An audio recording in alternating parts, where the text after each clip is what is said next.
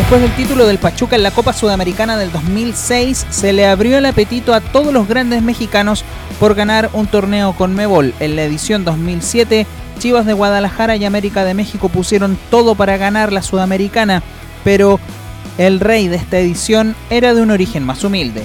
El Arsenal de Sarandí argentino, equipo siempre relegado a instancias menores, tuvo una explosión en el segundo semestre del 2007 los del viaducto dejaron en el camino a San Lorenzo de Almagro, Goiás de Brasil, Chivas de Guadalajara y al poderoso River Plate.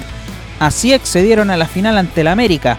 En la ida, Arsenal de Sarandí sorprendió a un titán de CONCACAF ganando 3 a 2 en el mítico Estadio Azteca.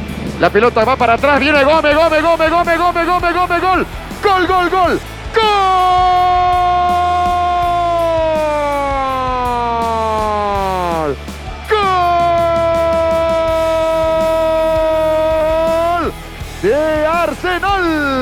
Lo hizo Alejandro Gómez a los 20 minutos de pícaro lo hizo, de pícaro nomás. Y en Argentina el América estaba haciendo su tarea. Ganaba 2 a 0 y se estaba llevando el título a México por segundo año consecutivo.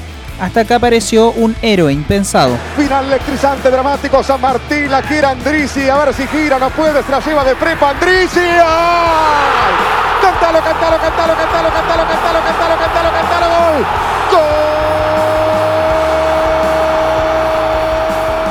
Martín Andrisi fue el hada madrina de Arsenal de Sarandí a 7 minutos del final y con la tragedia instalada en el estadio le cumplió un deseo a los del viaducto, quienes fueron campeones internacionales antes de ganar una liga local.